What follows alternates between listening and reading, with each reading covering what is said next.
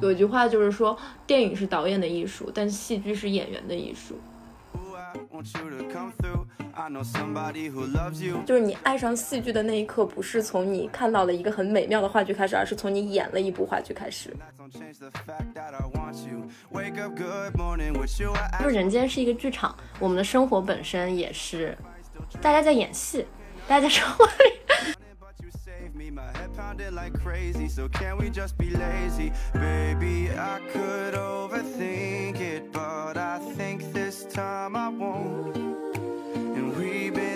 Too late and I can't stay.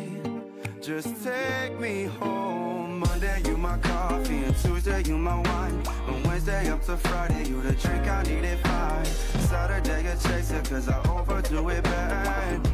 And Sunday morning, you my water glass. Hello，大家好，欢迎来到野生记者，我是邵松松。今天我请到一位我的前女同事，然后我们来聊一下在北京看剧。和看各种戏剧、话剧、舞台剧的生活，呃，让她先介绍一下自己。OK，Hello，大家好，嗯，大家可以叫我汤汤，然后也可以叫我的艺名六克鱼。我这个节目没有流量。你先说。但 anyway，反正就是好不容易啊，对吧？我从小就幻想自己有一天可以上《快乐大本营》，然后接受访谈，这是我接受的第一个访谈，所以也要给自己引一波流量。然后我为什么会请她来录这期节目呢？因为一方面她是我之前的一位女同事，然后我们相知相遇于一起看了《法源寺》，在国家大剧院一起看了《法源寺》这出戏。然后当时很惊讶嘛，因为我自己之前很喜欢看戏剧、话剧各种剧，但都是一个人看的。嗯，因为首先它的单价确实有点高，另一方面约人很麻烦，是一个奢侈的体验。呃，这样夸自己不太好，但我就是一种普通的消费品吧。就有些人喜欢消费电影，然后有些人喜欢消费戏剧。就刚巧我们俩都比较喜欢消费戏剧。对，第一个点就是我们俩刚好都是戏剧爱好者。然后第二点就是戏剧，我觉得个人觉得它跟呃，阅读一样是一个比较私人的体验，然后也能看出每个人自己选品的一些口味啊，喜欢的文学的类型也好，喜欢戏剧类型也好。然后我当时很吃惊，能够在北京就是初来乍到能遇到这样有同样爱好的朋友，所以我觉得还蛮难得的。然后荣幸。然后刚好最近他飞走了，他两周之后可能人就不在北京了，所以我死命要抓住他来，嗯，留下一段声音这样子。嗯，好。然后你可以再详细介绍自己，因为我觉得你之前大学学的专业也好，然后你比如包括你的毕设，你当时有自己拍一些东西啊、电影啊这些，我觉得都是，嗯，比较特别的一个专业。嗯，OK 啊，我觉得我可以倒着来说嘛，既然作为你的女同事，来暴露一下前女同事，我现在没有工作了，我现在无业游民，好可怜。暴露一下我们之前的职业吧，我马上也嗯要，虽然我马上要离职了，但是嗯。我是一个用户体验设计师，然后但是其实就特别有意思，就是我本科和我的研究生专业其实并不是学设计方向的，就是我是嗯哇，我要暴露自己的大学了吗？对，我是北师大七年生，本硕都是在北师大读的，然后学的是戏剧与影视学，但是也是偏数字媒体方向啦，所以其实是有涉及这个有涉及这个专业的这个方向的数字影视，那它和传统的影视专业？有什么区别？嗯，你可以理解成就是因为北师大它是就是戏剧与影视学，它是分成两个方向的嘛。一个是就是戏剧文学专业，就是它是一个我们很传统的去做戏剧影视的这些呃影视批评啊，或者是呃写剧本啊，或者是拍电影啊，就是这个行业的。然后数字媒体方向呢，就是你可以简单的理解成做后期。啊，OK，嗯，特效什么之类的。嗯，特效是我们的一个方向，嗯，包括就是设计，还有动画、游戏，这些都是我们的方向，嗯。但是很开，其实你专业设嗯，OK，继续。不是你就说你的专业嘛？对对对对对。然后嗯，对，然后能让我走上这个就是用户体验设计师这个职业吧，可能是就是我之前。有在呃英国去留学，然后我留学的专业是和，呃用户体验设计这个方向稍微有一些关系的，嗯，学的是交互媒体实践，嗯，OK，然后对但是前提我们的核心还是说我想聊戏剧来着。然后我们来说一下你什么时候开始去喜欢看戏剧，或者为什么会比较喜欢看戏剧？先问第一个问题吧，什么时候第一次第一场？哦，这个问题好难呀，我得想一下，想一下。嗯，其实我第一次去看真正意义上的话剧很久了，应该是在小学的时候，那在很久。在在山西。你们有大剧院吗？对，有的，我们在应该就是在山西的一个大剧。叫就叫山西大剧院，我也不记得了，太久了。对对对，然后那个时候有一个就是山西本土的一个话剧叫《立秋》，然后当时就是讲中呃讲山西晋商文化的一个呃话剧，那个是我看过的第一场话剧，嗯，对。很久了，应该是我小学的时候吧。那这个种子种的可有点早。那然后后来呢？但但我并就是我我没有觉得就是说这个东西给我产生很大的影响。嗯嗯，然后可能我真正接触戏剧是，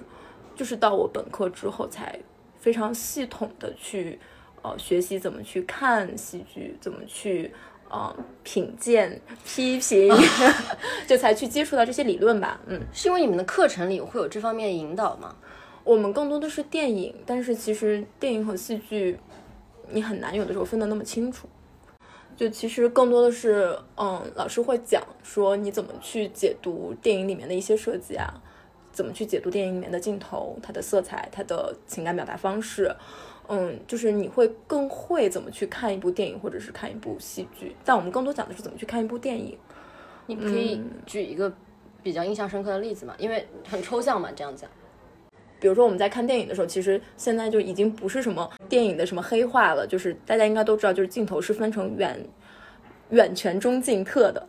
哦，这对。所以当你要去表达一个就是一个大的环境或者是一个宏大叙事的时候，更多的你会看到一个。特写呃一个一个远景镜头对对对，我我的专业还可以。然后，当这个电影是在去讲述主人公内心世界的时候，他往往会去用一个特写镜头。嗯，所以嗯，当你去想去探讨，就是说你觉得这个你想去探讨这个电影是跟怎么讲呢？就是跟人内心很有关的时候，你可能就要更多的去关注一下里面的一些特写镜头、近景，呃，特写特写镜头。OK。近景的话，就是大概是会卡到半身、脸、脸这个脖子、脖子这个位置啊。那特写得有多特写啊？脸、眼睛、手。OK，嗯，脖子、胸腔、胸腔吧，好像也没有那么细致吧。但是你会，当你看到那个镜头的时候，你就会很明显的知道什么是近景，什么是特写。哦，那你们教的也很浅啊。我们也教这些，我们就是摄影课，对，就是包括我们也有讲过说，比如说，嗯。当你拍两人对话的时候，你是呃怎么去拍这两个人的位置？你是站在呃就是过一个人的肩膀去拍呢，还是单独只拍对面的那个人？其实你是通过这些镜头，你是可以去感受到说这两个人之间的关系是怎样的，是近的还是远的？不是物理上的近还是远，而是这两个人的一个内在关系是近的还是远的？就这种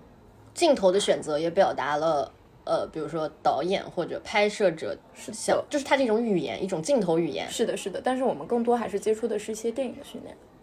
嗯，但是因为我个人本身，我从小特别喜欢语文，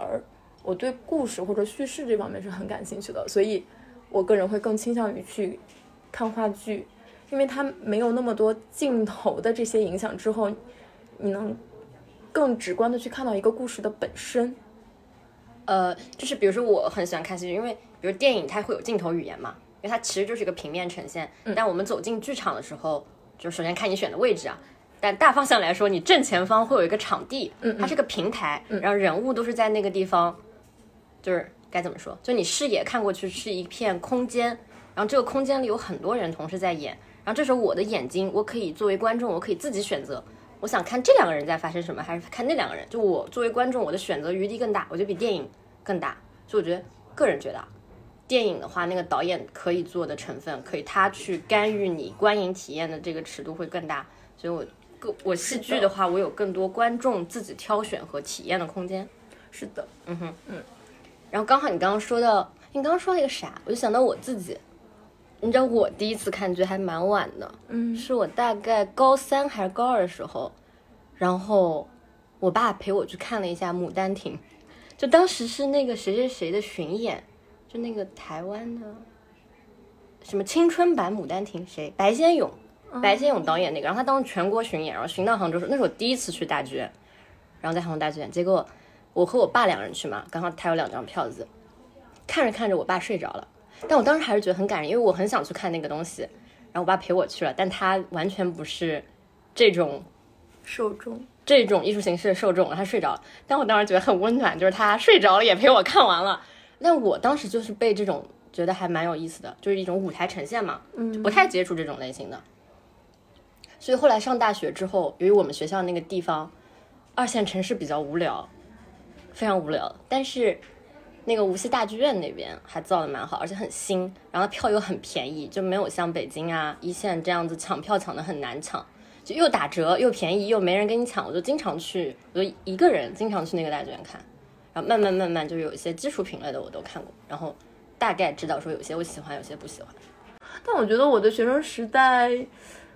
哎，很难说哎，可能去看电影，去看北影节，嗯，就虽然我自己很喜欢戏剧，但是可能因为我周围喜欢电影的朋友太多了，就结伴去看电影，对，就是去看电影，基本上空闲的时间都会去看。那个电影资料馆那边，嗯，北京这方面的资源丰富啊，所以你们对，而且我们学校离资料馆特别的近，嗯，对，走路公交车站一站的距离就非常非常的近。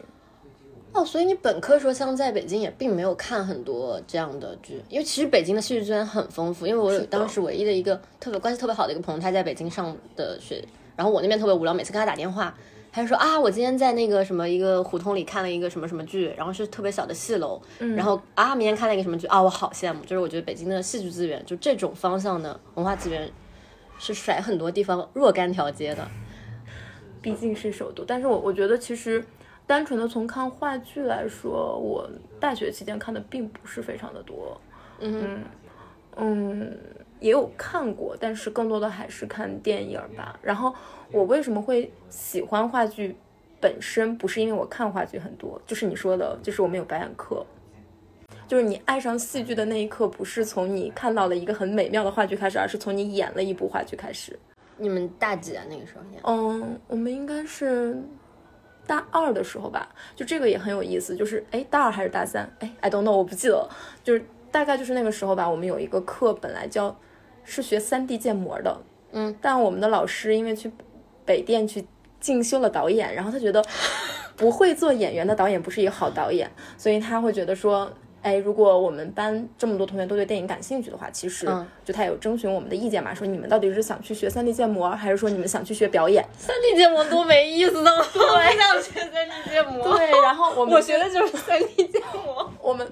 就我不知道这个东西是不是合理的，但是我们就在那个课程明明叫三 D 建模的时候，然后我们去学了这个表演，然后最后我们还，嗯，就是像表演戏一样，就是我们从单人小品、双人小品、多人小品，一直到最后排了一场大话剧，然后在我们学院的那个北国剧社，呃，北国剧社剧场，北国剧场，就是还演了一次。是是什么什么？就你们的就是一个话剧是台什么样的？什么样的一个故事吧？哎，这个故事就是我是编剧，然后也挺有意思的，就是。嗯，我可以先说这个故事是什么。这个故事呢，就是可以简单的理解成一个《爱丽丝梦游仙境》版的女学生找朋友，她有学生进就是救赎自己的朋友的一个故事。就其实这个故事并不是很好，嗯，听上去就是有点儿 很俗气的一个故事。对，但是为什么会写这样的一个故事？是因为我们当时我们决定去演，就是我们班最后这门课结束的时候，我们老师跟我们商量说，你们是想想要以一种什么样的方式去就是结课？我们说我们想就是在，因为我们本身我们学校是，嗯，北师大是有这个戏剧。表演的这个传统的，嗯，所以我们说，我们既然有北国剧场这么好的一个剧场，我们想在里面表演，就是演一场话剧。然后我们老师说好呀，那我们就期末汇报就做这个戏，就是做一场大戏，大戏，对大戏。然后就把我们班十二个人一共才十二个人，对我们，对我们我们真的是精英教育，就是一个班只有十二个人，这样直接说啊，太凡尔赛了。对，然后十二个人坐在一起，但幸亏也就只有十二个人，你知道吗？四十个人就没法演了一出戏，嗯，但那就很大很大的戏。我们十二个人，我们十二个人是撑起了表演、化妆，嗯，票务，然后那个就是前台的这种呃视频、音频播放，就是我们十二个人，就是每个人都像葫芦娃一样，嗯，身兼数职，然后完成了工作。对我要把这个剧本讲完，就这个剧本真的 很有意思。我们十二个人坐在一个大桌子前面，然后老师说，你们每个人可以说一下这个大戏里面你们想要有的元素。于是呢，我们就有了梦，呃，盗墓，嗯，嗯，杀人鬼怪，嗯，时事，嗯，还有什么我不记得了，嗯还有时还有什么机器人，嗯科幻，就每个人说了一个词，大概有十二个词吧，嗯，然后到这边老师说很好啊，我们能用这些词写一个剧本吗？所以这就出现了最后为什么就是会呈现出来，就是嗯。就是其实我们有的时候会发现，就是我们现在看到的很多故事，它是符合一个母题的。就比如说你在看很多国外电影的时候，都是在找爸爸。王子复仇记对，都是一些母题。是的，我们都是以一个母题去写的。所以那个时候就是我决定说，在时间有限、话题又这么多的情况之下，我可能就去写了一个，嗯，有点像，哎，不是《爱丽丝梦游仙境》，《绿野仙踪》，对不起。就你用一个剧本的对我用骨架去我用进行了绿野仙踪的，骨架，然后去写了一个女一个女大学生做了一个梦，在这个梦里面遇到了自己迷足失陷的小伙伴儿，然后一个呃失去了。自我还是什么？anyway，我不记得了。一个机器人，嗯，一个小仙女，还有一个什么我不记得了。但是他们的生就是他们在这个梦的现实里面都对照着这个女孩的朋友，然后这个女孩像绿野仙踪一样去拯救她的这个朋友，这些朋友们最后回到现实世界的一个故事。嗯嗯，就是就像一个游历。哎，我前两天很努力的把大家的点都融合起来，然后包括也有一个盗墓贼的一个身份，就是用一个角色去串起其他角色的用一个故故事的骨架把大家的元素都串起来。其实这我觉得它的母题是游历，就是我前两年看了一句话，我印象超级深。它就是说，一个故事发生一般有两种描述手法的，就一个故事的刚开头吧，一个是一个年轻人离开一个村子去冒险，一个是有一个年轻人来到了这个 town，就是来到了这个城市乡村，就是两种故事经典发生的开头。嗯，那你你的这个就相当于是一个人开始了他的游历，是的，嗯就有点像，哎，是奥奥赛罗还是这样？反正有一部不就是经典母题啊？是奥赛罗，哎，anyway 不重要。那我们都是没有文化的戏剧人。然后就是好，然后你们相当于你是承担这个写剧本的角色，对，然后就是在学生时期嘛，你会发现就是谁写剧本谁当导演，所以就是其实当时也去做了就是整个戏剧的编排和调度，就是导演的一个身份，然后自己还演了一个角色。你当时跳出来想去做编剧嘛？举举个例子啊，现在如果这件事情发生在我身上，我可能没有胆子那么大跳出来想去替十二个人写一出戏的这个，你你是怎么就跳出来要写编剧，就当编剧这个？就是这是一个很顺其自然的事情，就是我们从大一的时候就是要去，我们每个学期的有一门课的，就是毕业创作就是要拍短剧，嗯，然后基本上从大一进校开始，我就是一个写剧本的一个角色。就是我就是女生宿舍里面写剧本的这个角色，就可能大家分配给了我这个角色，所以我就一直在做这件事情。嗯嗯那其实这个就相当于是这场戏的一个，如果把设计这个词的定义推得广一点，我觉得它是比较重要的一个设计者的角色，因为你去决定了一个故事的走向，一个故事的骨架，一个故事要有哪些元素。嗯，不太能说我是一个，我可能更像一个组织者。设计者设计者是提出这十二个词的同学，啊，这个点好，对，就相当于是把这坨东西揉巴在一起的人。，对，生塞在了一起。嗯，所以其实我并不觉得这是一个很好的故事，但是是一次很有意思的尝试。而且就是因为我们是学数字媒体的嘛，然后我们当时做的这个大戏的尝试也特别特别的先锋。我们做的是多媒体话剧，是指这个舞舞台舞美的设计里面首先是舞美设计上有很多的多媒体，然后包括其实我们当时很想做这种人机交互，就是一个 演员可以跟舞台沙漠里面的一个虚拟角色进行一个对话的一个，但是我们没有编成基础，所以我们是做了一个 fake 的一个东西。那个时候很火哎，我们学院当时也有，就是说就所谓舞台的交互，但我们是用在晚会上。对，但是我我们是会想要去说，嗯，我们既然学的是电影，呃，就我们更多的学了很多的电影知识，那我们能不能把一些电影里面的手法，就是运用到舞台上来，或者把一些呃数字媒体的一些手段运用到舞台上来？就比如说我们在舞台上，就像你说的，我们看到的永远都是一个平面，我永远都看不到演员的特写。嗯，那我们可不可以把演员的特写也搬上舞台呢？OK，对，这个就是其实就是我们在做的一个尝试。所以意味着这个舞台上还要有一个屏幕。我们当时比较俗啦，我们用了就是剧场侧边的屏幕，但是我们我们就是可能会去尝试说怎么去把演员的特写的一些表现，然后就是比如他震惊的眼神，然后怎么去放在这个侧面的屏幕上去做一个第二舞台的一个感觉，就我们的能力也的确是有限。对，就是想法很好，但可能就是会的也的确不多，毕竟也只有大二大三。对对对。那我有这个机会去排一出这样的戏就已经。对，就其实是这个机缘巧合之上，就是你会爱上舞台，就是你需要真的站在舞台上那一次，感受那个聚光灯，打打在你身上的那一刻，然后你最后出来谢幕的时候，就是听到下面的掌声那一刻，你才知道这个事情有多爽。你当时有在里面演角色吗？。有，我演了，我演了一个包小姐，嗯，一个小姐，你如何沉沦了？一个风尘女子，对对对。这个角色本身也很有挑战性，我觉得是有冲突、有痛苦。然后在梦里面是一个天使。那这个梦和现实的当时是怎么？就是说，一个是你想理想中这个角色想成为的，一个是他现实中的角色。嗯，可能是有一些前前世和就是现实中的我是现世的我，嗯梦中的那个角色可能是前世的我，因为前世的我遭受了一些什什么事情，导致我在现在这一世里面，我可能沦落成了一个风尘女子。哦，嗯，但是具体的一些细节，其实我也记得不是非常的清楚了。对对对，嗯问题不大。那你们从写剧本到最后大戏要演，中间的这个周期有多久？这个就很有意思了。那我问了个好问题哈，真的是一个好问题。就是你当时有讲说你们啊，就感觉好像我们就是一直都处在一个创作的巅峰，然后大家每天都在讨论或者怎么样，其实不是的。嗯，这个剧本的话，我大概是熬了五个通宵写完的。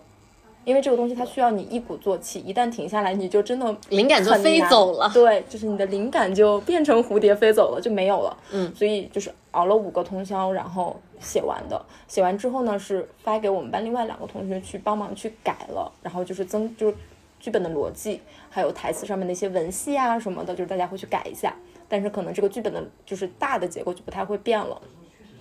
拿到这个剧本之后，就是我们只有十二个人，嗯，我们还进行了试镜，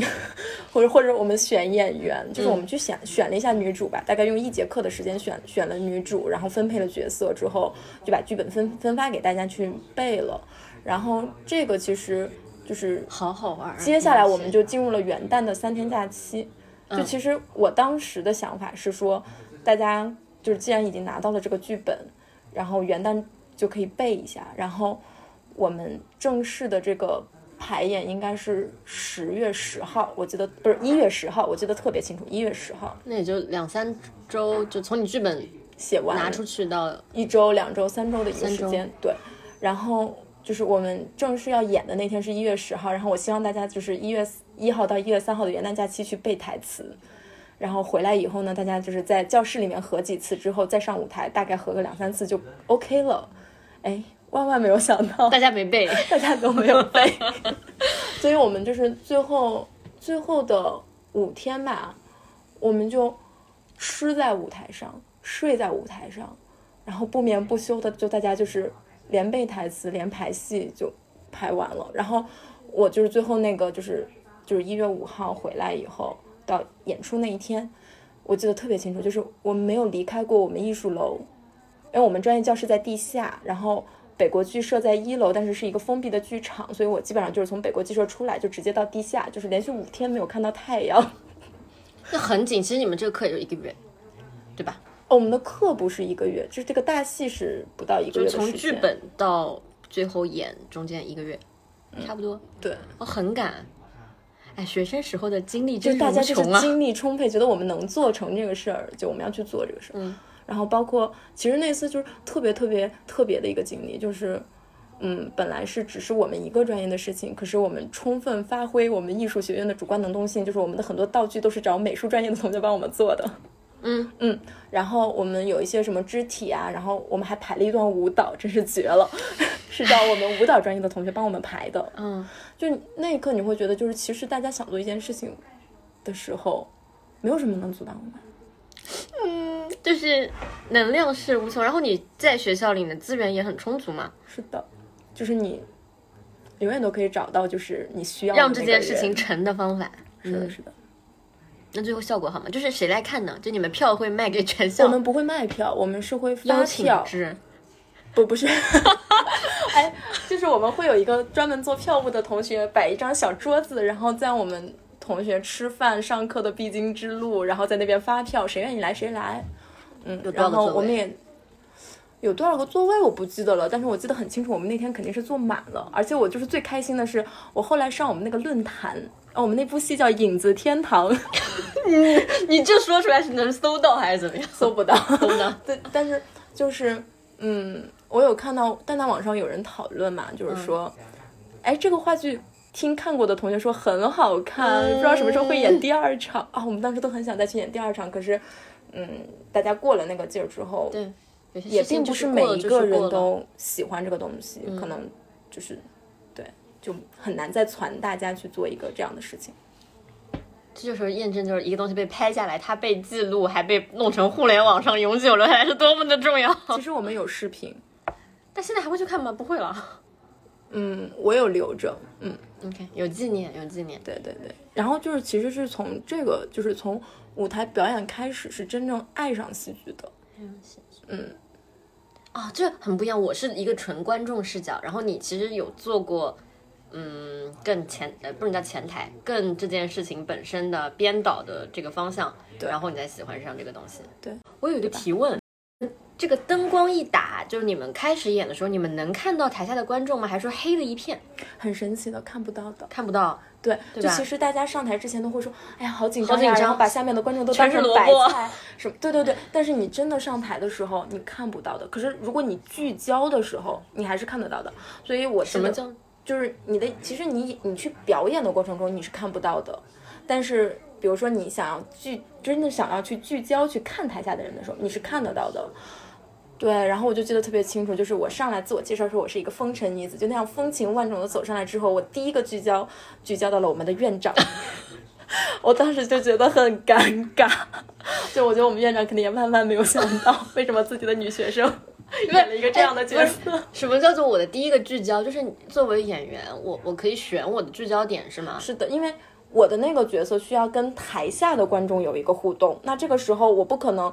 我不可能我的一个眼神跟所有台下的观众互动，我只能找一个人跟他互动。嗯，是，我找到的那个人是院长，就随瞎找。对，就是随机那么一找说。明你院长的位置真的很好，你说对了，他坐在一个非常好的位置，很容容易易被聚焦的位置。对，嗯哼，然后就哦，这场话剧我真的是有说不完的，就是包括我们的服装也是自己做的。然后我们班那个时候有一个男孩子，就是大直男嘛，然后一个冬天大概只有两件 T 恤，为了表演这个话剧，还贡献了一个 T 恤，让我们把它给剪下来。冬天为什么要穿 T 恤啊？北京多冷啊！有暖气啊，南方人不知道吧？南方人不知道。对啊，有暖气，嗯，很暖的其实。嗯嗯，就孩子特别可怜，一共就两件 T 恤，还被我们剪了一剪了一件。对。那你们的当时衣服是有设定在一个什么情况，还是说普通的衣服就可以用啊？嗯，我们都是要自己做的，因为比如说像那个盗墓贼，它是一个就是囚犯的一个衣服，然后那个衣服也是我去金五星儿，然后扯了一块白布，然后剪了两个洞，就做完了。对，就是基本上我们的舞台的舞舞美啊什么，就全部都是我们学生自己做的。嗯，就是简陋，但至少是自己做的。对，就也超级低成本，就是然后相当于这一次是你因为去参与，然后制作了一个戏剧，然后开始对他有你说说爱上这个东西的一个时刻。是的那你。之后有再去看北京看什么吗？你可以举一些例子啦，北京看过，就你或者你印象深的。我之后我在北京，其实我有看，就我看过的就比较杂了，就比如说，嗯，我会，我当时有在北大去看，哎，完了，我不记得那个戏是什么，你就那个戏不够好，不值得让你很好，但是我不记得了，就什是么故事？很好，但是我不记得了，好像是蒋公的面子，是一个，因为是一个学生写的戏，我真的觉得蒋公的面子很好，因为我当时印象很深。我之前是在江苏读书的时候，我听过这部出戏，而且我知道是一个学生写的一个剧本。然后我来北京看的第一场，就那个时候我还在实习，然后我在那个哪儿海淀剧院买了一场《蒋公面子》，我就看。那是我第一次在北京看剧，嗯，然后恰巧是蒋公的面子，我首先这个剧就很适合在中国看，其次它很适合在首都看，非常好。然后我很惊讶于这是一个学生，他当时大二大三写出来的一个剧本，我觉得它的深度，然后这个剧本里人的挣扎，但是首先它这个选题选材也很好嘛，大大致是啥？反正就是类似于有人要请蒋公吃饭。三个教授在讨论我们要不要去吃这一顿饭，这么简单，这么简单的一个切口，那出戏很精彩，而且舞美非常非常的简陋，但是那个戏那么那么精彩，我当时就觉得天哪！然后，所以我在北京的这个初体验也非常好，然后我当时也是一个人去看的，啊，有趣，这这个剧本身好，剧本好，然后一个好的剧本，你哪怕配上那么烂的舞美，就那么朴实无华的舞美，都不影响这是个好剧。所以其实就也回到我一开始有说的嘛，就是我觉得电影有很多手法可以去把这个故事讲好，但是戏剧它本身就是需要这个故事足够好。这个剧本一定要足够好，是的因为，它很多的张力，嗯，我会觉得舞更好的舞美，呃，更好的演员，它是使这个张力扩大的一种手法，但你本身要有这个张力，这些东西才能使那个东西更好。但是如果你本身就没有几分，无论你怎么去加强这件事情，都是空的。就比如说我们那个戏。就是因为没有那么 一个很俗的故事，但可能我们就是用了一些视觉特效。嗯，对。那有一个问题就是，如果你因为参与了这些采编嘛，你再去看这些剧的时候，你看一个剧，你欣赏一个剧的视角，你会觉得有什么特殊之处吗？就比如说，相比于我这样一个纯，我只是一个消费的爱好者而言的话，其实，嗯，我我不知道会不会和你们不一样，但是我可能就是你可以只说你的。对，看完话剧之后，我觉得，嗯，首先我肯定还是会去评判说这个故事有没有意思或者怎么样。但是其实我在选择的时候，我就会选择我觉得有意思的故事，嗯，我感兴趣的话题去看。那看完以后，我可能会想的两件事情是：如果我是导演，嗯哼，我怎么去讲这个故事？嗯，第二是，如果我是剧中的那那个角色，那个地方我会怎么去处理？但其实更多的我会想的是，如果我是导演的话，我会怎么去讲这个故事？所以，嗯，我大学的时候，就是因为话剧其实对于一个大学生的消费来说，其实还有一丢丢贵的，而且那个时候，我记得我上学的时候，可能还没有那么多的学生优惠，就还挺贵的。然后你要抢一个一百多的票，其实，嗯，你电影才多少钱呀？你，嗯，对吧？你话剧最便宜的也得一百多。这不是有很多八十块钱的学生票吗？就那个时候，我记得好像没有还那么多，嗯就是学生的折扣这种。嗯所以我更多就是会在网上找很多话剧的剧本去看。就是我在看这个话剧之前，我就会先看完它的故事，然后再想说，我脑子里面这个戏会是什么样子的，然后我再去看说，哦，原来人家是这么排的，嗯嗯，，OK。对我我就不会这么想，我根本不会这么想。我不会想说，如果我是导演，我就会说，我就在我能做的比较好的就是说，如果他能让我足够沉浸，那么我就会跟着这个故事去体验他的这个流程，或者说他的这个 flow 要怎么走下去。如果一个我觉得一场剧我看来不好，就是我根本入不了戏，就能不能让我入戏已经是一轮，然后我入戏之后我的体验好不好，就是第二轮，就会用这个来评价，然后。但我觉得一样，就选品的时候，我选这个剧的时候，我就会知道，就像选书一样，你会有构成自己的选阅读品味，所以你会有一个自己的选剧的口味。就这个剧本，我要是完全不感兴趣，我就不会再去看。嗯，对。然后我们俩在一起，大概在北京就工作之后吧，我遇到你，然后我们一起去看过几本剧。其实有两本我自己都是蛮喜欢的，有一本我睡着了，但不是 不是那个剧不好，是我那天太困了，我真的有时候得睡饱了，就是精神状态好一点去看剧，因为一本剧很久，虽然跟电影一样久，有些电影我也会睡着。但我觉得我能理解，就等待戈多嘛，嗯，是吧？等待戈多，你说我为什么会睡着呢？我 为什么会睡着呢？因为它本身这个话剧的戏剧感就不是很强，嗯嗯，再加上它的文本也比较晦涩难懂。但是我觉得我们看的那个版本啊，嗯已经是最 user friendly。啊，我我当时觉得我那天是太累了，我我太累了，就像太累的时候你喝酒容易醉一样，我觉得那天太累了。然后它不是一个故事性或者情节性很强的，然后情绪啊起伏高低，你可以顺着人家走。对你，我需要很专注的去听那个故事里面到底发生了什么。嗯嗯我们一起还看了什么？第一部第一次一起看，我会觉得你也是个戏剧爱好，就能你能感觉到。嗯，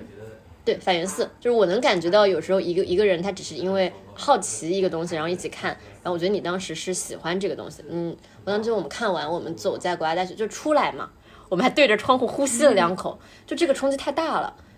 所以我也是很喜欢北京出现的剧本，就是它会有一些宏大题材。上海的话会有很多海派的，比如说国外引进的一些，那也会有宏大题材，但那是西方嗯，戏剧构架或者西方讲故事手法里的宏大题材。北京会有很多以中国或者以我们本土发生的故事的宏大题材，很就是或者你北京本身就会依托人艺啊这些比较老的一些剧团，嗯，然后他们在早期的时候，他们的创作力是很牛的。早期是就是你前段时间看的《雷雨》啊，《日出》出我震撼，我当时就震撼，我难以想象我在中国的另一个城市能够看到这样水平的剧，嗯，哦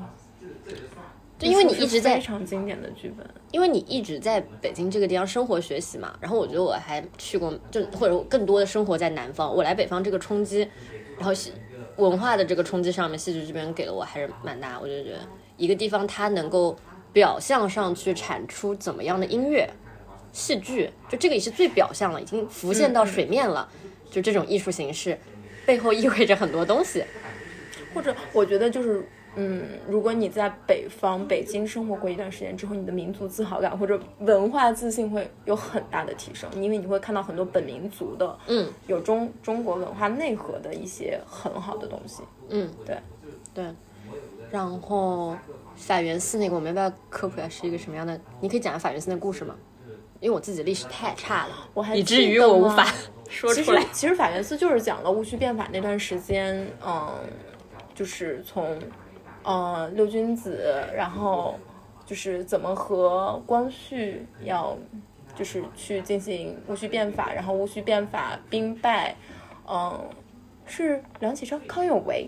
还是谭嗣同？我我历史谭一团糟，所以我谭嗣学的历同在法源寺去见呃袁世凯。嗯。然后要问他说要不要去救光绪的一个故事吧，可能我讲的也不是非常的好，没有办法，就是大家可以去百度一下百元寺、法源寺，它是那个完了这个名字，它是李敖写的一个小说，嗯。嗯，对，对，然后它其实就是去讲的就是戊戌变法和戊戌变法失败那个过程中，嗯、戊戌六君子的选择，然后光绪的选择，嗯，就是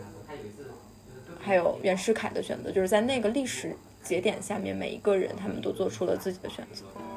Monday, you my coffee, and Tuesday, you my wine. On Wednesday up to Friday, you the drink I need it fine. Saturday, a chaser, cause I overdo it bad. OK，刚刚我们讲完了法源寺，我们现在由于刚刚那样有点吵，于是我们换了一个换了一个座位，在咖啡还有馆比我们更吵的人吗？在咖啡馆录的悲剧啊。然后我们还一起看过一个一个人莎士比亚，其实那个是我、反而是我个人最喜欢的一场剧，因为、嗯首先我没有，首先我之前从没有看过这种算什么独幕，算嗯就一个独角戏独角戏，就一个人在那儿讲讲讲讲讲，我觉得对一个人的要求会非常非常高，他个人的表现力，然后舞台上没有任何其他的器具，只有一把椅子。就他就用自己的肢体语言、自己的变化和那个椅子之间的互动关系撑起了一场剧。当然这是表层，我觉得本质是这场剧的剧本，他写的这个故事非常非常的精彩。因为这个是他的自传。自传，嗯，那你要不科普一下这个剧的这个？其实其实这个剧就是我。可能是因为我在做这个剧的时候，我的 research 不是很够，就是我一开始是被这个名字吸引的，叫做一个人的莎士比亚。我我觉得这个名字很有意思，就是我理解我是这样去理解这个名字的，就是我以前去看看话剧的时候，我会看完这个话剧的名字之后，我去看一下它的剧情简介，大概知道它在讲什么。但这个话剧就很神奇，也很恰巧，就我只看了它的名字，我也是，我都没有看它的简介，嗯。也没有看下面的评论，我就会觉得这个名字我很感兴趣，因为我是这么去解读的，就是要不然他就是一个人把莎士比亚莎翁剧演出来了，我觉得很有意思；要不然就是，因为我们常说就是，呃，一千个观众有一千个哈姆雷特，嗯。就他可能就是从自己的角度去讲他理解的莎士比亚，嗯，就不管是哪一个题材，我觉得都是我感兴趣的，所以就当时去邀请你们去看了，没有做任何 research，就邀请你们去看了这部剧，然后，哎，的确好像就是我说的第二种，就其实就是在讲这个，嗯，就是表演的这个老师老先生他。就是是什么怎么去接触到莎士比亚的？莎士比亚是怎么就是被他喜爱，然后成为他终其一生去呃表演、去解读、去感兴趣的一个呃就是一个内容。嗯嗯，然后就是甚就是包括他讲的是，其实我看完那个剧以后，就是我觉得就是与其是说以从他自传的角度去讲莎士比亚，呃跟他的关系，他怎么去看莎士比亚，更多的其实我觉得他是在讲他的老师。嗯莎士比亚是怎么去影响了他的老师的。但是其实就是一句话来讲的话，就是一个人他眼中的莎士比亚，莎士比亚是怎么去影响他一个人。嗯我我当时也没有做更多的。我在大麦上，我每隔大概一个季度，男人每每年逛两次海澜之家。我每年每季度我会逛一次大麦，就是把最近一个城市这个城市吧发生的所有的剧都看一遍，然后按照我感兴趣的去挑选。我当时看到这本的时候，第一点，呃，因为是莎士比亚嘛，然后如果他直接说是什么麦克白什么的，我我我就大概知道它是发生什么。一个人莎士比亚一听上去就是一个人重新演绎了一个东西，他是比较新的。好，一个新式的莎士比亚这件事情是已经足够 kind of 吸引我。然后第二点，它这个剧剧场在天桥，天桥的剧都不错，而且天桥的东西都会比较新，或者说有演绎的成分。你这个微笑是什么意思？就是嗯，认可 对，从剧场开始选剧了。因为我觉得剧场不同人的运营会显示出他们运营者的品味嘛。嗯，对。然后那个海报也比较新潮，就那海报不是一个传统，就不像仁义的海报，所以明显它是重新演绎的。嗯，然后我自己看完的话，我一句话解读，我会觉得，我当时为什么觉得这个印剧本那么那么深刻？一方面是一个人和莎士比亚的故事，它里面混合了文化的传承，就像这个老师是怎么样得到了，呃，就是开始教授莎士比亚，成为一个莎士比亚教授的一个老师，它里面我感受到那种，它是美式嘛？英式文化的传承英是英式文化的传承，就是师傅带徒弟，徒弟影响下一个。对传承，他又把这种师徒之间的传承和父子关系的传承又扣在了一起，就是他的老师影响了这位表演的老先生爱上莎士比亚，然后同时这个老师又是一个很痛苦的人，因为他自己亲生的孩子是一个有、呃嗯、该怎么说残障，以至于没有办法去理解莎士比亚这种精深文化的，就没有办法作为一个被传承者，就没有办法作为一个徒弟。去吸收这个文化，就是你感受到一种代代传承。我感觉像看了一个就是文化传承，然后我觉得就会有一点对我来说，我能看到一种家国情怀，就是他这么小的一个切口，就一个人上一个学校，然后有一个老师教他莎士比亚，然后他就对，嗯，该怎么说？莎士比亚可以理解成他们的文学语文课，嗯，是一种语文课的传承，而语文本身，文学本身就是一个一个区域、一个国家文化的传承。所以我感觉是他们国家就明显有很强的英式风格，你就类似于就看英国代代的人如何传承和接受他们的语文文化、他们的文学，就那种感觉。嗯然后这是一层啊，第二层，第三层就是他对这个东西理解非常的深，就他对莎士比亚理解非常深。也就是说，他比如说他成为一个戏剧演员，演了莎翁的剧，然后之后又什么就年纪特别大了，当他也到六七十岁，有这么老吗？这个老爷爷五六十岁，然后他就去重新去伦敦，又看望他这位当时引他入这个文学大门的老师，然后这种多年后的回访，就是那种人生的滋味。没有没有，他里面有一句话，当时我都特别特别打动我。呃，就是说我们每个人终其一生也是在要扮演很多角色，年轻的时候我们要扮演一个婴儿的角色，然后我们青少年的时候要扮演一个什么学生的角色，然后当我们，然后他要扮演，接下来他要扮演一个战士。去打仗，这就映射到我们毕业了要工作，要去赚钱养家呀。对，对，当他就是对男生而言啊，那现在对人都而言都是这样。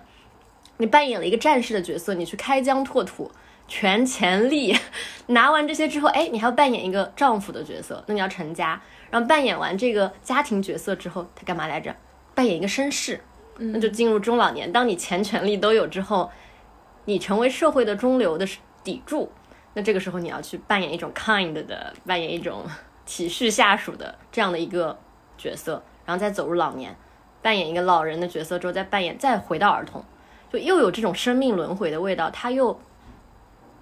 就是我刚前面跟你讲，我觉得传承的感觉。对，一方面传媒，一方面就是就是人间是一个剧场，我们的生活本身也是大家在演戏，大家在生活里，就就我觉得这戏剧很好玩，那它它这这个剧的利益之深，反正就是在我去之前是我万万没想到，就怎么能够这么深，嗯，然后它这种深不是一种说我们去讨论时事，那政治这个东西，对吧？就是你正反怎么说是站在你的立场，但是它这个东西是对生命的理解。它这个为什么这个剧我觉得那么，它跨文化了？就如果你的认知到了生命的理解，你对于社会中我们要扮演怎么样的角色，然后你对于生命的认知到老再还到孩童这样的一种轮回也好，嗯，生命的一个循环也好，这个就是跨文化的一种打动人。他没有在讨论一个英式的故事，只能发生在英国，它能发生在世界上的任何一个地方。我当时就觉得一个这么深，就很夸张，而我真的是觉得很像，因为生活中很多时候你刚刚也提到，我们就是在扮演一个角色，对，我们在家里，我要扮演一个女女儿的角色，那有时候那有一些手法，有一些 skill。那那我们在社会里，我们在一个群体组织里的时候，我们要扮演一个群体中的一份子的角色，就都是扮演。然后人比想象中的要善于扮演。嗯对，其实就这个戏，我很多地方我都不记得了。嗯，我大概也就只记得最后两幕吧，就是一个是就是老师的儿子，然后倒在地上，然后竭尽全力的说出 “to be or not to be”。That's a question。你怎么那一幕这一幕？然后另外一个就是你刚才说到的，嗯，每个人其实都在生命中去扮演着不同的角色吧。那个 to be or not to be 是想说我们要活下去还是不要活下去，还是说就是其实我一直知道这句话很有名，嗯嗯嗯，但我从来没有深刻的被这句话打动过，或者就这句话为什么打动就我觉得我们放在那个场景下去看，就是就是在这个一个人的莎士比亚这个戏里面，当那个本身有嗯语言障碍、有智力障碍的一个儿子，就是在你说他无法去传承这种文化的前提之下，他其实是很清楚的知道自己的父亲喜欢这个，并且在他父亲每一次癫狂的去重现沙沙翁的这些，呃，经典剧目啊这些的时候，其实他是也是受到了感染的。哪怕他是一个智力有障碍的，对，所以所以就是你你刚才说他没有办法去传承这个事情的时候，我我我就我就在想说，其实我当时看到那一幕的时候，我我在那边是很受震撼的，就是有一些东西它是会突破一些我们生理上的障碍的。啊，嗯，所谓的嗯传承，我们一定要传给下一代吗？我自己有没有很好的去接受这些东西？它有没有进入到我的骨子里面？我觉得可能是更重要的吧。对，哪怕他这个设人物设定是一个智力有障碍的人，其实很多东西他依然感受到那个力量，他依然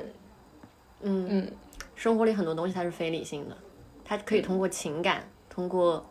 哪怕我智力我的智力这一层没有办法理解，可能 可能还有情商的那一层，就 anyway，但是哎。对对，然后就最后一个，就最后那句话就是说，我们每个人都在生活中去扮演着各种不同的角色，那就是我们是不是按照他说的那个顺序再去扮演那样的角色，其实是有待商榷的。但是我比较认同的是说，嗯，我们每一个人在生活中可能都都会戴一个面具，嗯嗯，但是是就是当我们能不能去摘下这个面具，去审视自我，才是我觉得对我个人来说，我觉得是更重要的事情。就是很我很早就理解这个，就明白这个道理，就是我们每个人都是在扮演一种角色。我在职场中在扮演一个 UX designer 的一个，要要展现出我的一个职业的一个专业性，专业对没有情感的对 工作人。然后。然后我甚至呢，就其实对我其实我也有跟你讲嘛，就是我其实看的戏不一定很多，嗯，但是我也会当我知道说，哎，这个人设在我们公司很吃的吃得开的时候，或者说可以让别人记住我的时候，我会在你离职之后再把这一期放出来的。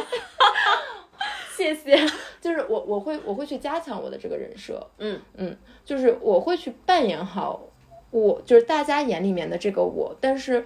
我觉得对于我们每个人来说，更重要的不是去扮演好这个角色，而是当我不想扮演这个角色的时候，我有权利拿掉这个面具。其实对于我们来说，这个是最难的。啊，权力又来源于力量，我们要有力量，或者你要有底气去拿掉气勇或者是勇气我也觉得来源于力量，就是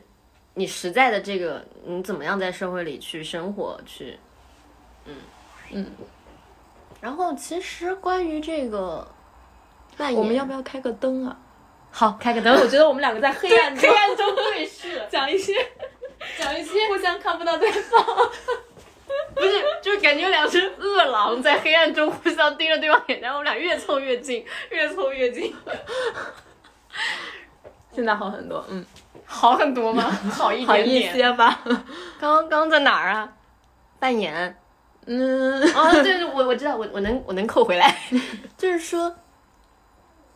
我觉得还好。我们有时候可能没有办法说完全拿掉一张面具，但是它可以，我们可以，我刚刚不是也说了吗？我的观点是我们可以去调节这个面具的透明程度，嗯，因为反正我我长到后来发现，没有真正的自由，或者人不可能有百分百的自由。你真正是什么完全的自我，那是不存在的。嗯，他肯定是受一些约束，然后在一个特定，就是还是社会人。嗯，那在这个里面，可能就是说，我们可以去调控真我展现的范尺度。就你是本你要展现百分之八十的真我，还是说你在一个场景中你觉得很无聊，我展现百分之五十的真我？这是一个可以滑动的滑轨。但这是需要有技术的，就是你要去品，你还有一个很敏感的一个怎么讲？自我调节器、感受器，首先我要有个 sensor，对，首先我要有个感知器，然后其次我这个感知器又串联到了感受到就是这些外部环境是什么，然后你去调节你的那个透明度，其实这个很难。对我所以我很喜欢一句话，会我也在践行。我觉得人生是修行的，大家慢慢都在磨自己的一套生存方式也好，大家自己的待人处事的一种习惯也好，反正我觉得，啊，我对未来还是蛮乐观。然后，然后还有啥？后来我我就走了，然后不是，我是说那走了那场剧我提早走了吗？哦，你没有提早走，你没有，你你只是好像没有听完最后的，嗯，问答。那场的问答我也印象很深，因为我以为我问答们，我因为我后一场我后面约了人嘛，我以为问答问个十分钟就问完了，但是他们问了很多，而且我觉得最精彩的在于最后的问答。啊，那我错过了一个。哦不，第一个人很精彩，他说他专门从哈尔滨飞过来看这场剧。那个女生搞搞戏剧的还是他本身就是搞戏剧的，对，因为我就觉她是得头发非常的漂亮，就她坐在第一排，写自己的剧本，嗯，然后可以说一口流利的英英语，然后呃，我记得当时那个就是专门做翻译的那个人还说，哎，您是那个华裔吗？就是，嗯。然后那个女生说，哦不，我会讲中文。然后那个，然后翻译说，那还是烦请你讲中文，因为可能现场有一些并不是能。就是因为我们虽然看的那个老先生他是英语去讲的，但是是其实是有字幕的嘛，嗯，所以就是当时那个翻译就说，可能现场并不是所有的人都可以这么流利的能拿英文去交流。嗯，我我记得就是，就是我觉得扮演的这个话题在观众问答环节里面，你知道吗？就是被升华了，你会看到那些正在扮演的人，扮演某一种角色的人。你是指提问者在扮演提问者的角色吗？扮演一种不同样子的提问者。哦，嗯，然后我我记得得还有一个地方很有意思，就是有一个高中生还是大学生，我不记得了，就是但是就即使是大学生，也是只是一个大一的小女孩吧，就反正就是很小的一个小朋友，他问的那个问题很有趣，他问的是你这个系的中心思想是什么？被语文教育荼毒了呗。就是就是你你很难去说，就是我们一直在接受这些，我们在一层一层接受这些应试教育上来，然后我们总想去，包括就是我们去看一些展览，去看画展，嗯去看电影，我们看所有的东西，大家到出电影院或者出画展或者站在那个画面前，大家都会下意识去问说这个东西表达了什么。嗯，但其实有的时候，我觉得这个东西是很难回答的。就是当时老爷子也没有回答出来他的中心思想是什么，他就是说我只是讲了我想讲的一个故事。对，就回到我们之前我们在路上聊的，就是讨论什么是艺术或者怎样，就是它就只是一个表达方式，我一定需要有一些什么意义，或者者是说中心思想吗？也许是没有的，我就只是想讲这样一个故事而已。就是，但是你会发现，嗯，还有一个女孩子是这个老爷子的狂热爱好者，然后追着他在中国巡演的时候，好像追了好几个城市去看这个剧。就是你会发现有各种各样的粉丝，然后他们的语言行为和他们给自己的那个标签是非常吻合的。啊，人设的完整性对，就哦，我当时在那边看，我觉得好精彩，好精彩。嗯，就很有意思。嗯，众生相嘛，对，但是可能也不是一个很好的习惯，就是观察别人。观察别人，并且给别人打标签，可能不是那么礼貌吧。但是，嗯，嗨，那是习惯，职业习惯。道个歉，对，就是可能会这样跟这个社会相处起来可能会更简单一点吧。对我有的时候会说，我觉得我特别像一个电脑，就是我跟大家去相处的时候，我就会给大家去贴标签，就像 AI 一样，就是它审核了一个东西之后，立刻会打上一个标签，然后经过自我学习，知道说我跟这个标签要以后要怎么去处理这个标签。所以，因为我本身的情商也不是很高，你这是个让步值，这句话后面总会跟一些什么惊悚的东西。对，就啊是吗？就是我就觉得我本身情商也不是很高嘛，所以就是这个可能就是我去处理的一个方式。嗯，就这就是我很喜欢线下一对一对话。我我觉得当面看到一个人的效果和你在网络空间中交流是不一样的。因为比如说我现在微信加一个人，我加一个新朋友也是会打标签的，就我会知道哎在哪里工作，然后做什么学什么的，不然人很难记住一个真正的复杂的立体的人。就嗯除非相处很多的话，对。然后刚刚前面你说到那个艺术的那个点，就是这也是我自己从事学习艺术专，不对，我学习设计专业之后也在问自己，或者我会不懂嘛？那艺术和设计的区别是什么？我自己的答案就是，设计其实还更多的跟商业世界相连，你做出来的东西是要服务于商业化的，所以叫 design 这个词也没有出现很多年吧，工业设计史也那么短暂，六十年。然后，但是艺术这个东西非常长远，是人就千百年一直搞下来的一个东西。它是自我表达，它可能不不求有回报或者没有回报。就不是有句经典的话叫什么来着？爱是不问值得不值得。就你去问一个东西它有没有意义的时候，你就没有真正的喜欢这个东西，或真正的去品味一个东西。这句话太太像一个琼瑶故事里面的，就是不要去问它到底有什么意义，嗯，你感受它，俗但有用的一句话就是你话。感受它。嗯，或者说，那退一步，并不是每个人都有这种感受力的话，那就随缘吧。那也不能说什么。对啊，因为我觉得每个人都不一样嘛，就是可能有你我的感受力会比较强，或者是我们就感觉专业熏陶啊特别的敏感，但并不代表就是说，嗯，我不 care 这个事情的人就怎么样，他们可能在另外一些方面会更敏感，是我们感受不到的。嗯，就比如说我数学这么差，对吧？我就对数字不是很聪明的样子，嗯，对。这是大家，就是老天给大家不同的牌，然后大家有不同的天赋值，有不同的技能，然后发挥自己的优势就好。这也我走上社会一个特别重要的感受，就是人只要有一把刀特别快就行了，你不需要有五把刀，然后你也不可能做到五把刀，那就是天才了之类的。哎，我为什么会当时印象那么深啊？关于艺术的那个点，哦，我前两天看了那个有人采访何同学，何同学说自己的创作的一个困难就是在他觉得自己开始输出的太早了。所以他现在去创作一些视频的时候，就会有相对应的压力。然后我看到下面的评论里就说，那他有这个意识，这件事情已经甩开很多人了。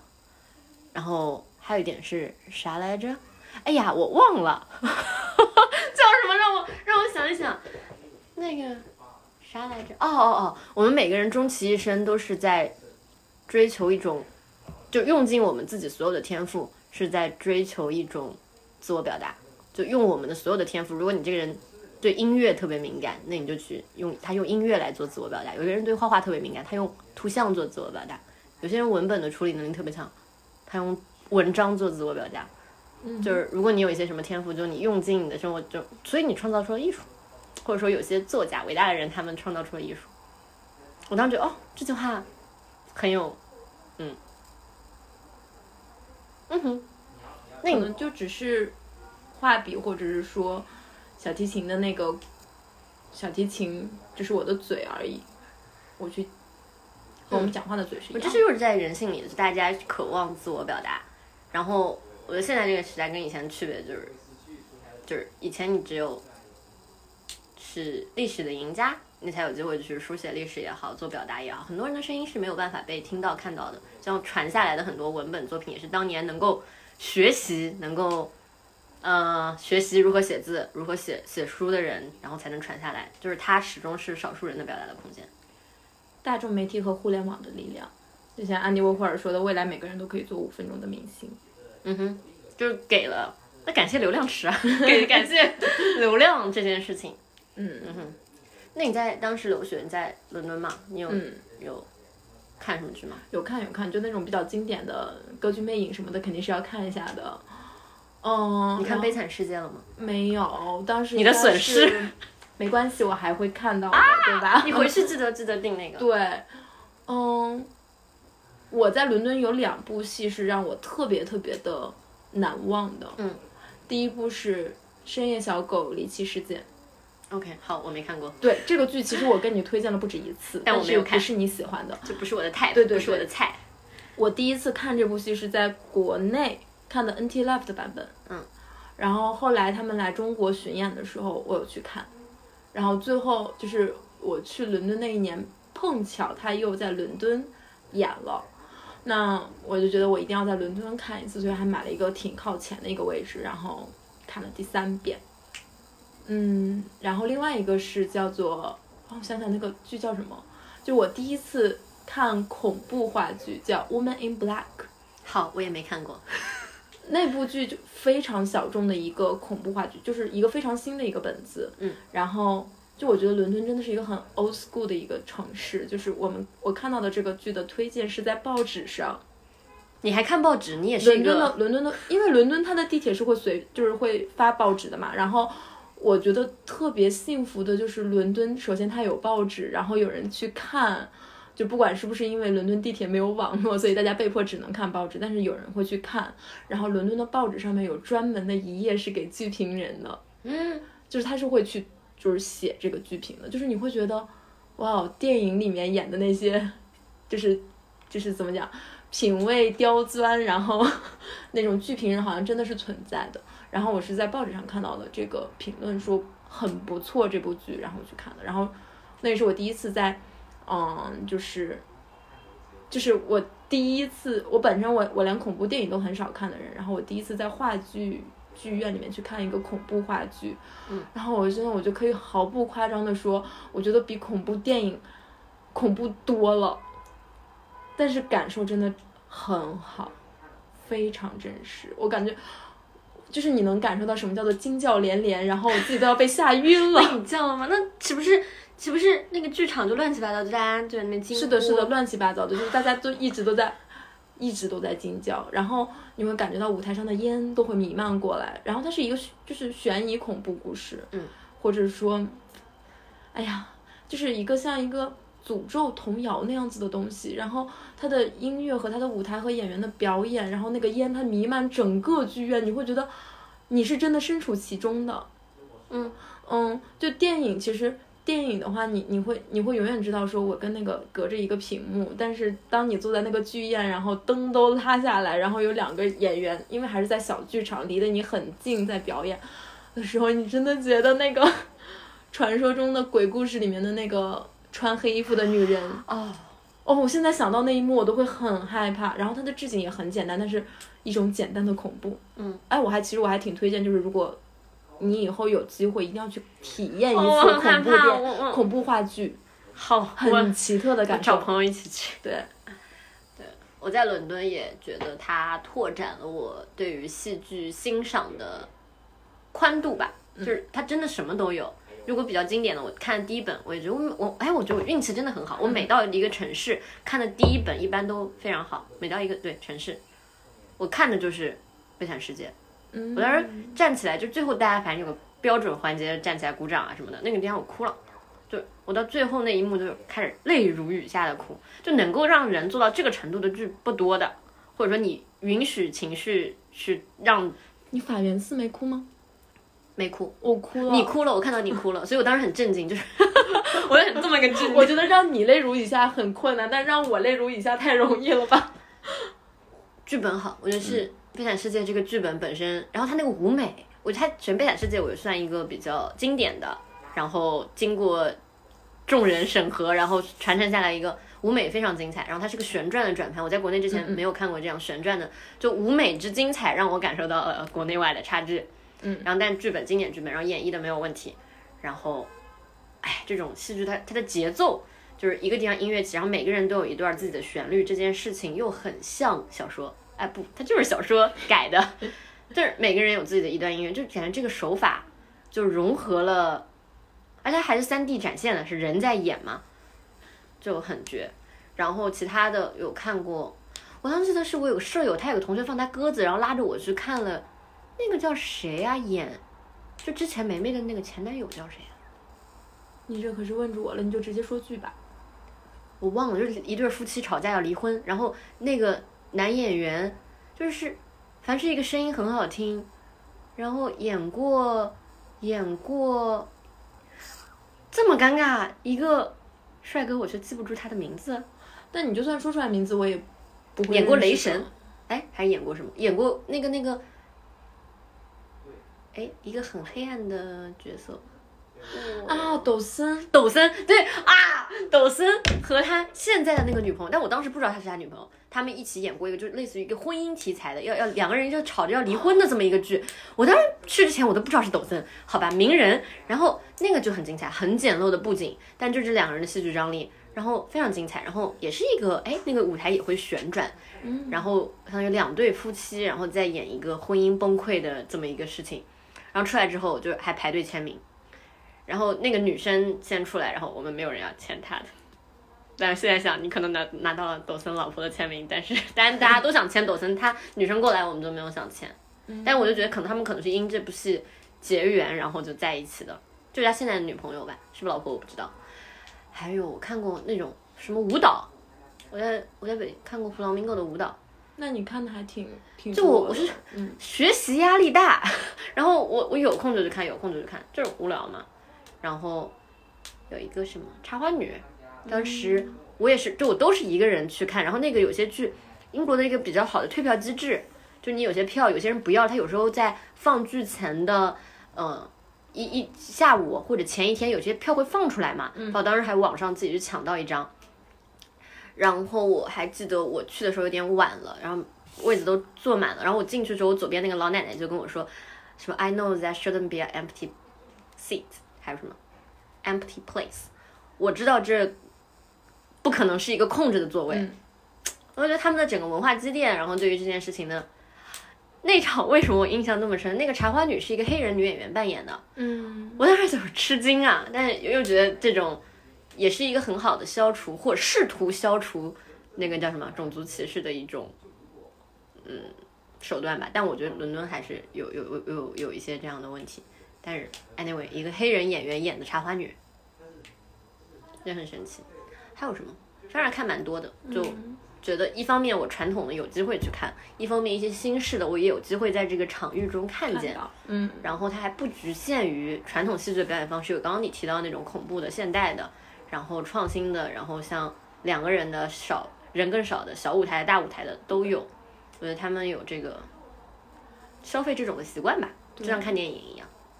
我特别喜欢深夜小狗，然后我给大家去推，但是我觉得就是并不是每一个人都会很喜欢那个点，但是深夜小狗就是，因为我那个时候不是就是我刚才也讲了嘛，就是我们在做多媒体话剧，就是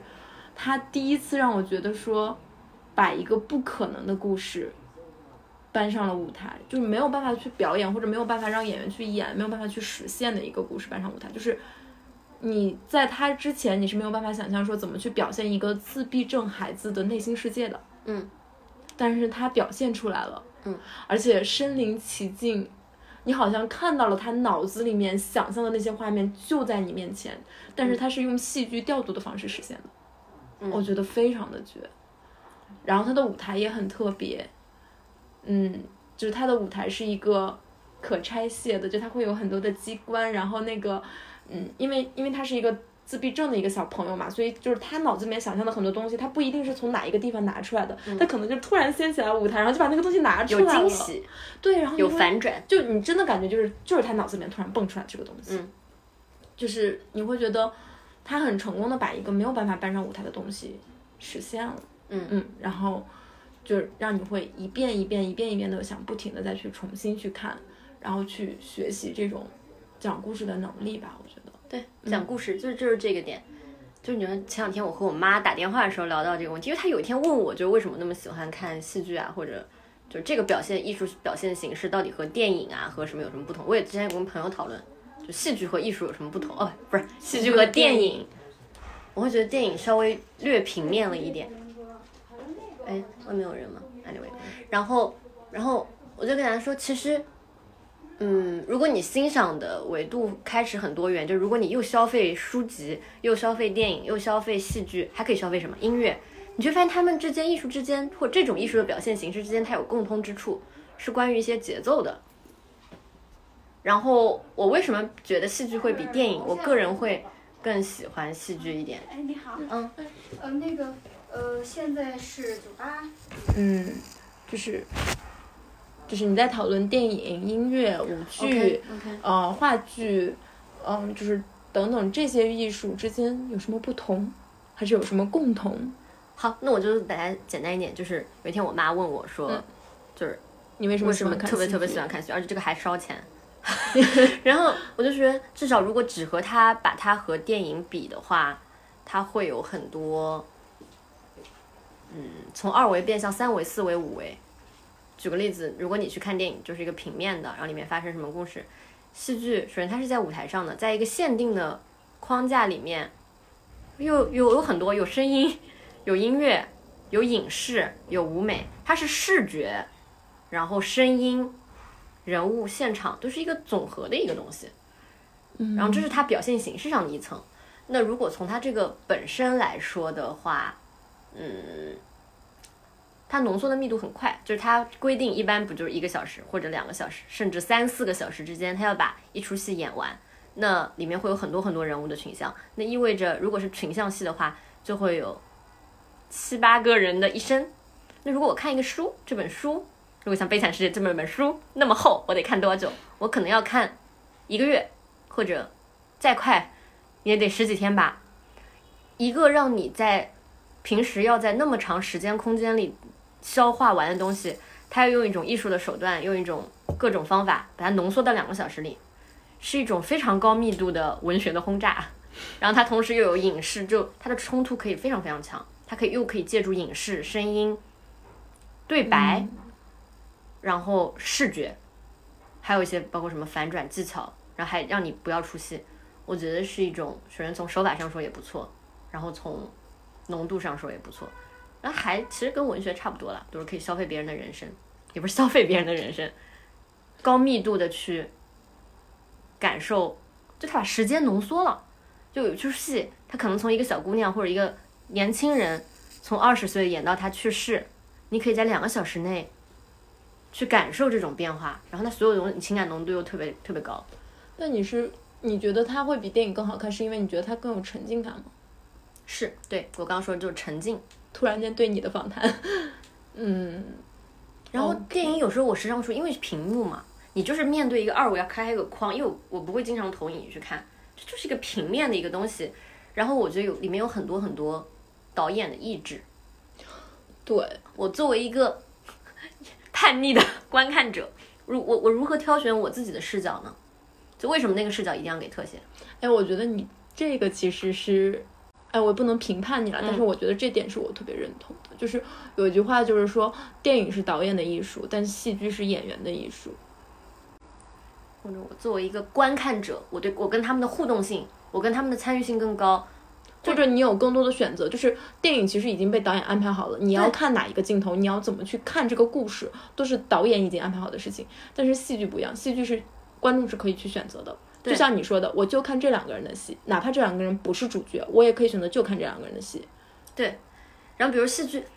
其实很多手法它又跟电影很像，比如说几幕一起穿插，或者有主线支线嘛，就是比如 A、B 这两个人是主角，那 C、D 它可能是副线的一个故事的一个主角。那它的戏剧手法上呢，有时候会把他们放在一个舞台里，然后左边灯亮，右边灯暗，然后这两四个人同时在演他们两条线。但是电影 只能一条一条线拍吧，你还用时间把它们插起来。所有的戏剧，然后这个时候有时候你可以看到这个演员更厉害，你的注意力就会被这个人吸走，但其实主角可能在左边，但我的目光到了右边。就这个时候，我有很大的作为演员去，呃，我作为观众去选择的空间，我它会是一种更自由的，然后它同时也就是更加一对一的。我觉得这个戏剧就是现场里面有太多不可控的因素，导致观众有更多的选择权利。嗯嗯嗯。但是电影可能就很难给到你这样子的感受，就是你可能会很喜欢一个导演，就电影你很容易很喜欢一个导演，因为你会很认同他的看法，嗯你会很认同他的价值观，嗯。但是戏剧你一定会爱上这个故事本身。对对，嗯我最后还是我自己理解很多艺术，或者我很喜欢一些东西的时候，其实你是喜欢它的故事。嗯，你喜欢这个艺术家的故事，你喜欢这个艺术家对于自然啊、对什么的理解，从而你喜欢上他的作品。大家最后是在消费故事对因为我觉得我们都是有观点的人，啊，擅长 storytelling designer。对，嗯，嗯，是。然后，那我用那个啥，我们一起看那个一个人莎士比亚那个做结尾。好呀。哎呀，我的笔掉了，不想让结尾。它里面还有一句话，当时我们没有提到，就是哎，我刚说到了是吧？人家是剧场。然后他这句话他有说，就是台上人来人往，男男女女都是演员。有啊有啊，对我我为什么很喜欢这句话？因为就刚刚我们说的是扮演，就是我们每个人去演戏，我们要扮演不同的角色。它里面还有说到，就是我们生活在这个该怎么说人世间，然后我们来来往往，我们生活中遇到的很多很多人，大家都是这个，比如以北京为剧场，大家都是在北京的演员，或者大家都是男男女女在北京的男男女女，所以大家是在。那你再宏大一点，我们就是在这个地球上来来往往的演员，然后大家都在演自己生活的那种戏，你就觉得喜欢戏剧或者我经常去消费这个，它会对我的生活有一些影响。就有时候你回看生活，或者你从那个戏剧中抽身而出来看生活的时候，人生如戏，人间剧场，哈哈哈，感觉，觉得可真是完美的完美，那就结在这儿，刚好这个包厢有低消，我们要走了，再见，英雄的，我们拜拜，欢迎大家关注我们，这样我们下回就可以付得起低消。拜拜。拜拜。